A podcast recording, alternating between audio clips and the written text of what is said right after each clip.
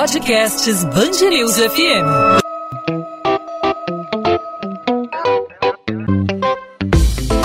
Dois às 20, com Maurício Bastos e Luana Bernardes. A Prefeitura do Rio liberou torcida nos estádios a partir do mês de outubro, ou seja, já a partir do próximo dia 4 no jogo entre Flamengo e Atlético Paranaense no Maracanã, teremos torcedores rubro-negros, rubro-negros do Rio de Janeiro, torcedores do Flamengo. Essa partida tem aval do município para ter público. Por outro lado, a CBF ainda não deu essa permissão e também disse que ainda não recebeu nenhum tipo de pedido formal por conta das autoridades do município. O prefeito Marcelo Crivella, a gente lembra que na última sexta-feira disse que tomou essa decisão de autorizar o público nos estádios pensando em esvaziar as praias. Dia 1 fica autorizado a começarem as atividades necessárias para que no dia 4 de outubro a gente tenha o primeiro jogo do Brasileirão com torcida, depois da pandemia, que será o jogo do Flamengo com o Atlético Paranense no Maracanã faremos um apelo à CBF, no sentido de que possa nos ajudar para que o Maracanã seja uma alternativa à praia. Hoje nós temos talvez o maior problema no Rio de Janeiro, as grandes aglomerações na praia sem máscara. Se o jogo pudesse ser às 11, seria ótimo para nós. Bom, então o prefeito Marcelo Crivella tem a plena certeza de que os estádios não serão pontos de aglomerações. De acordo com a prefeitura, por enquanto apenas o Maracanã vai poder receber os torcedores. O limite de pessoas está restrito a um terço da capacidade total do estádio. O acordo da volta foi feito após uma reunião entre representantes da prefeitura, da Federação de Futebol do Rio e da Polícia Militar na semana passada. Mas a volta do público só aqui no Rio de Janeiro abre algumas discussões, mas vamos a uma delas. A gente sabe que a torcida faz uma enorme diferença durante uma partida, empurrando uma equipe, motivando ou desmotivando o time adversário, no caso, né? Portanto, seria justa a volta do público em apenas um local. A gente lembra que quem manda jogos no Maracanã no futebol carioca são apenas Flamengo e Fluminense. Vasco manda jogos em São Januário. Botafogo manda suas partidas no estádio Newton Santos. Há dias em que Botafogo e Flamengo têm jogos simultâneos. Fluminense e Vasco também têm jogos ao mesmo tempo, hipoteticamente falando. Seria justa a volta do público em apenas um estádio? Os clubes aqui do Rio de Janeiro foram procurados pela reportagem. O Fluminense disse que vai esperar uma manifestação da CBF para se posicionar. Flamengo, Botafogo e Vasco não se pronunciaram. Para entender toda essa polêmica, hoje conversamos com Gustavo Lopes, advogado especialista em direito esportivo, vice-presidente do IBDD, Instituto Brasileiro do Direito Desportivo. Gustavo, obrigado por aceitar nosso convite aqui na Band News FM, no podcast 2 às 20. Seja muito bem-vindo. Eu que agradeço, é sempre um prazer estar aqui debatendo esse tema de extrema relevância. Gustavo, como a volta apenas do Maracanã pode influenciar o campeonato brasileiro? A gente sabe que no final das contas, uma torcida acaba fazendo diferença nos jogos e a volta apenas em um local poderia prejudicar não só times de outras regiões, mas como, por exemplo, aqui no Rio de Janeiro. A gente tem, com esse calendário apertado justamente em função da pandemia, dois jogos na mesma cidade, com mandantes cariocas, um no estádio Newton Santos, por exemplo, Botafogo, e o Flamengo jogando no Maracanã, ou Vasco jogando em São Januário ao mesmo tempo que Flamengo no Maracanã. Isso, no final das contas, pode, esportivamente falando, causar algum desequilíbrio na tua, no teu ponto de vista? De fato, existe um princípio que rege o evento desportivo, o fenômeno desportivo, que se chama o princípio da paridade de armas. O que, que reza esse princípio da paridade de armas, ou da par condition, do latim, que vem de paridade de condições? Segundo esse princípio, durante as competições esportivas, as equipes e atletas devem guardar e possuir as mesmas condições para disputa. É com base nesse princípio, por exemplo, que se encontra fundamento para a divisão de categorias nas lutas, para a divisão de categorias no desporto paralímpico e até mesmo para a divisão uh, do desporte em gêneros masculino e feminino.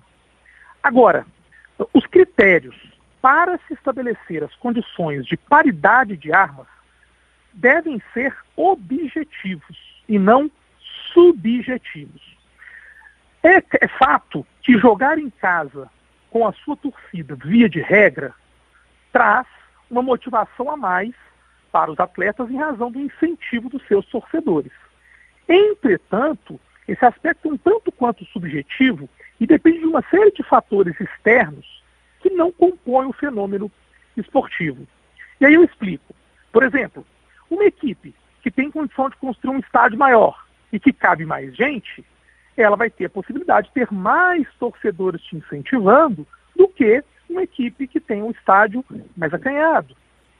Uma equipe que precisa fazer viagens, deslocamentos maiores durante uma competição, como as equipes do Nordeste, especialmente o Ceará e o Fortaleza, sofre um desgaste físico maior do que as equipes da região Sudeste, por exemplo, durante a competição. E se a gente for fazer uma análise de cada um dos casos concretos, uh, uh, todas essas questões podem influenciar no rendimento dentro das quatro linhas. Ou seja, se eu subjetivar demais a chamada paridade de armas, a chamada paridade de condições, eu praticamente inviabilizo qualquer tipo de competição esportiva. Porque, por exemplo, uma Copa do Mundo, a equipe de casa, ela joga com a torcida a seu favor. Mas nem por isso nem sempre ela é campeã. E nem por isso a gente tem violado numa competição como Copa do Mundo, que é a competição mais importante uh, do futebol mundial, e nem por isso a gente tem uh, um, uma violação a essa paridade de armas, a essa paridade de condições. Dito isso, eu entendo que absolutamente não há nenhum tipo de ilegalidade desportiva ou de benefício desportivo à equipe que vai jogar com a sua própria torcida. Até mesmo porque a torcida, quando a equipe não está bem, muitas vezes ela cobra muito e aí o efeito pode ser inverso. Ao, invés dela ajudar, ela pode até atrapalhar uh, eventual partida ou motivação de uma equipe. No âmbito social, a gente falava antes na apresentação aqui do assunto para os nossos ouvintes que há uma responsabilidade social que é intrínseca ao esporte. Antes a gente via arquibancadas lotadas, obviamente agora, diante dos protocolos que vêm sendo renovados a cada dia, né? A CBF lançou para a volta do Campeonato Brasileiro um protocolo e aí isso acabou sendo modificado em função aí da contaminação de jogadores pela Covid-19. Agora vem a prefeitura do Rio de Janeiro e permite a entrada de um público restrito, é bom que se diga, mas que há possibilidade sim de aglomeração. É impossível imaginar que o torcedor vá para o estádio e vai ficar quietinho, sentado lá e levantando só para comemorar com alguns metros de distância do torcedor do mesmo time.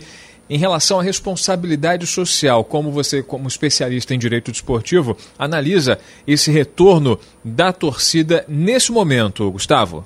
É, o fato é que uh, o pensamento não deve ser uh, se devemos ou não voltar às atividades normais. O pensamento deve ser como devemos fazer para voltarmos às atividades o mais próximo possível da normalidade. O que uh, a sociedade pôde fazer no início da pandemia, logo quando o vírus chega ao Brasil, para se minimizar os seus impactos, foi feito com lockdowns, com medidas isolacionistas uh, um tanto quanto uh, severas. E agora o momento, passados aí quase seis meses, é da gente pensar em como voltar à vida. E isso também, esse macrocosmo mundial, também reflete no microcosmo do evento esportivo. E justamente por isso, o desporto precisa dar o exemplo, de maneira social, em como podemos voltar à vida, à alegria, da maneira mais segura possível. O Rio de Janeiro, o Estado de Janeiro, já deu um exemplo para o Brasil de como se deveria fazer para voltar ao futebol foi a primeira grande competição que retornou o Campeonato Carioca. As partidas aconteceram, os protocolos, ora mais respeitados, ora menos é, respeitados, surtiram efeito e serviram de modelo e exemplo para que todo o Brasil voltasse a jogar futebol. O mesmo pode acontecer agora, no retorno das torcidas. Se estabelecer critérios técnicos, objetivos, científicos, para que as torcidas possam gradativamente retornar a, aos estádios de futebol é muito importante. E aí o futebol pode é, puxar a fila, dar o exemplo, para que todos os movimentos artísticos possam voltar. Os teatros, os cinemas, os shows de música, enfim. O papel que o esporte tem nesse momento é de mostrar ao mundo que é possível voltar à vida, que é possível voltar à realidade, cumprindo-se todos os cuidados e protocolos necessários para isso. E como a CBF deve se posicionar diante da prefeitura, diante desse anúncio? A CBF é soberana, nesse caso, a palavra da CBF se sobrepõe ao município. Se a CBF disser não, não vai ter público até acabar a pandemia, vale essa a decisão final? É, foi bem interessante é, essa forma de lidar federativamente com a pandemia, porque pela primeira vez na história recente do país, a nossa Corte Suprema veio uh, distribuir as atribuições de forma organizada entre os três entes. Então ela disse, olha, governos locais, vocês têm preferência uh, ao zelar pela saúde, uma vez que vocês estão mais próximos do cidadão. Então o município teve ali o, o controle mais próximo uh, das questões de funcionamento de, órgãos, funcionamento de órgãos públicos, de estabelecimentos, enfim. Depois o Estado, depois a União.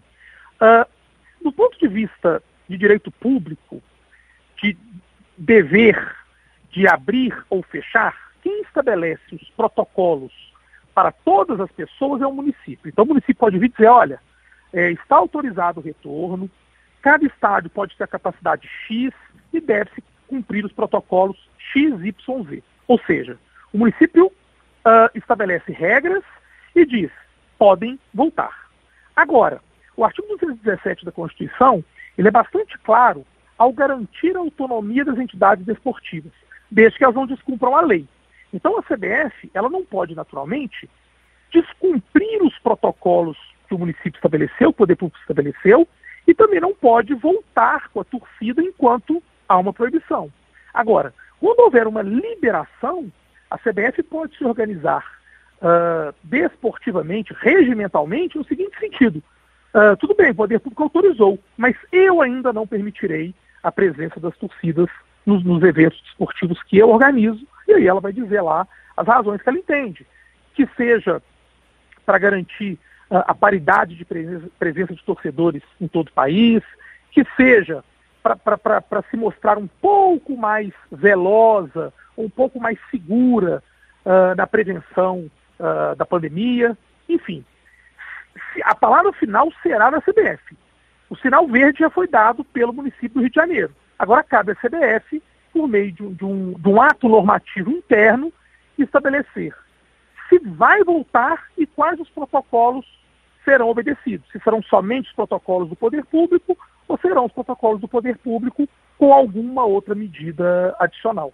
Gustavo Lopes advogado especialista em direito desportivo, é membro da Academia Nacional de Direito Desportivo e vice-presidente do IBDD, que é o Instituto Brasileiro do Direito Desportivo. Obrigado pela participação aqui com a gente, pelos esclarecimentos aos ouvintes da Band News FM. Até uma próxima oportunidade, Gustavo. Eu que agradeço, é sempre um prazer estar aqui. E eu queria dizer aos torcedores para voltarem assim que puder, com moderação, respeitando os protocolos, para a gente poder dar o exemplo e a gente não ficar mais tempo sem futebol e sem poder acompanhar a nossa equipe do coração em loco. Um grande abraço. 2 às 20, com Maurício Bastos e Luana Bernardes. A Prefeitura do Rio oferece como forma de indenização por ter assumido a gestão da linha amarela pelo menos 20 imóveis e terrenos para a Lanza, concessionária que disputa com o Executivo Municipal a administração da via. Somados, os bens equivalem a cerca de 1 bilhão e 300 milhões de reais. A possibilidade de pagamento, no entanto, ainda está na Justiça e só deve ser feita caso a prefeitura quebre o contrato que vale até 2037. Entre eles está a cidade das Artes, na Barra da Tijuca, na Zona Oeste, que também é sede da Rio Tour. Apesar da oferta, a Procuradoria-Geral do município sustenta que o valor de mercado da concessionária não chegaria a 150 milhões, ou seja, seria inferior às garantias oferecidas. No entanto, o valor da indenização depende de perícias judiciais que vão determinar se a Lanza teve lucros excessivos com pedágios e demais obras, como alega a prefeitura. A Procuradoria-Geral da República aponta mais um suposto esquema para desviar dinheiro público da saúde do Rio durante a gestão do governador afastado Wilson Witzel e também do ex-secretário Edmar Santos.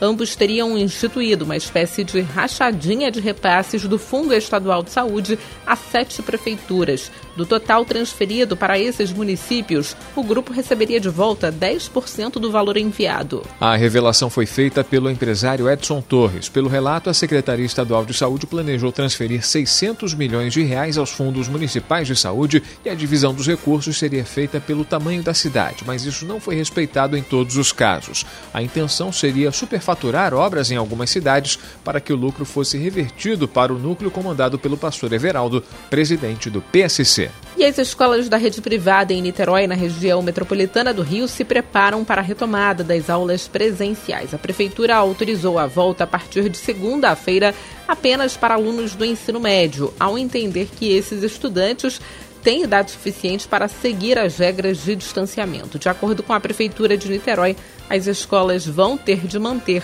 a opção de educação à distância. 2 às 20.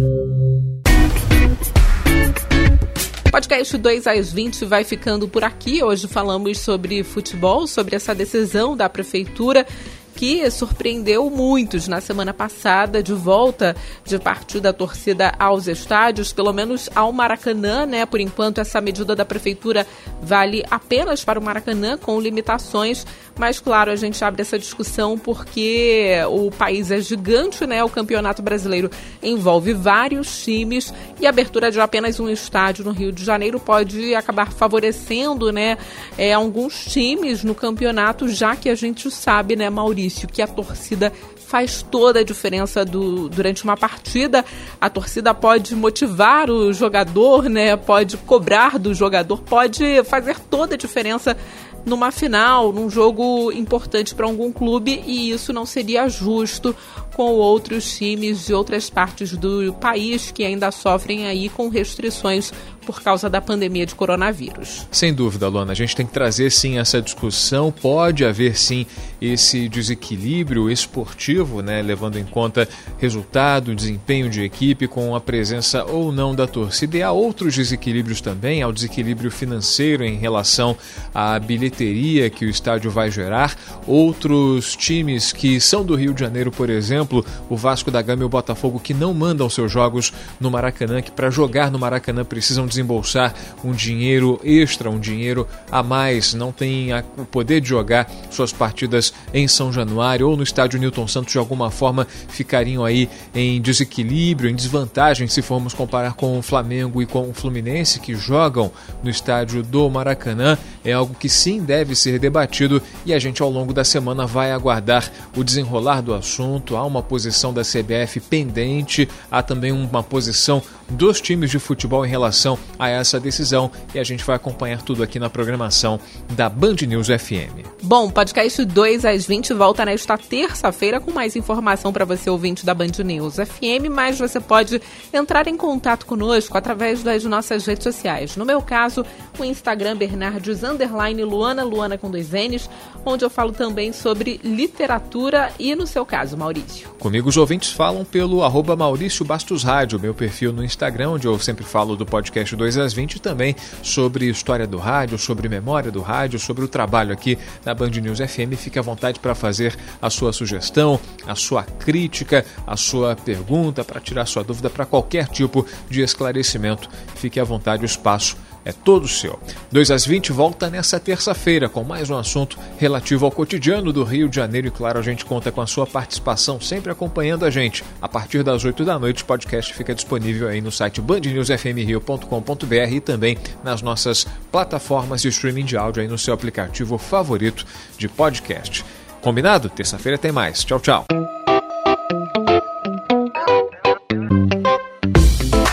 2 às 20, com Maurício Bastos e Luana Bernardes.